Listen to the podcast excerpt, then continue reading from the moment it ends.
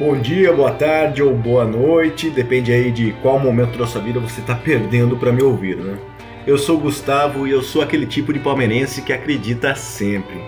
E para tentar matar um pouco da minha ansiedade pela estreia do Palmeiras no Mundial de Clubes de 2022, eu assisti hoje, dia 3 de fevereiro, ao jogo entre Al Jazeera e AS Pirê. Espero que seja assim que se pronuncie o nome desse time.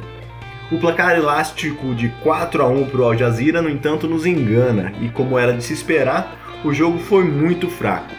Destaque mesmo só para o lindo uniforme laranja do time taitiano AS Pirê e para a nova tecnologia de marcação de impedimentos testada pela FIFA nesse Mundial.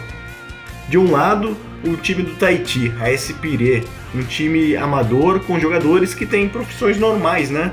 Que não são jogadores de futebol profissional e que jogam uma peladinha ali no final de semana. Alguns deles, inclusive, têm muito mais intimidade com o futebol de praia do que com o futebol de campo.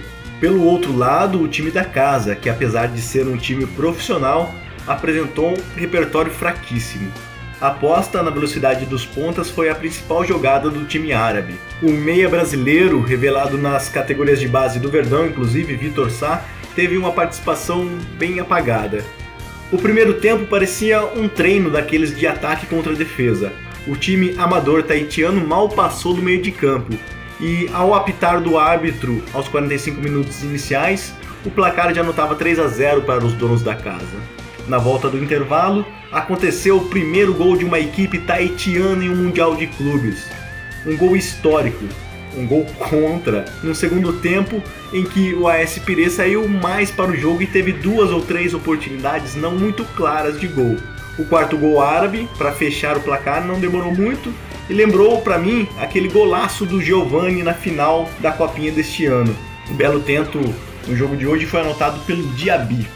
Mas os destaques, como eu disse anteriormente, ficaram por conta do uniforme muito bonito do time do Tahiti e pela nova tecnologia que a FIFA tem testado.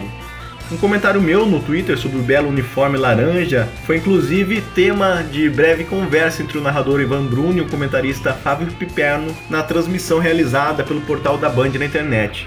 Já a tecnologia da FIFA entrou em campo em duas oportunidades. Me pareceu muito mais confiável do que as linhas traçadas manualmente pelo VAR aqui nos campeonatos brasileiros.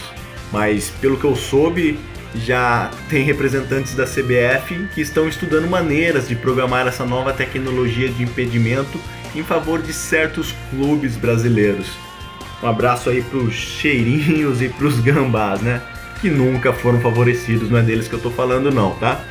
Bom, como o jogo foi muito ruim, a análise tem que ser rápida mesmo, né? Pelo menos deu para matar um pouquinho da ansiedade, e como eu sei que muita gente não vai conseguir acompanhar os jogos, eu vou tentando trazer essas análises para vocês terem pelo menos um gostinho do que foi cada um dos jogos, tá? Eu vou ficando por aqui naquela expectativa da estreia do Verdão e das vitórias do Verdão e do bicampeonato mundial do Verdão. Eu sou Gustavo e eu sou aquele tipo de palmeirense que acredita sempre. Um forte abraço, família Palmeiras.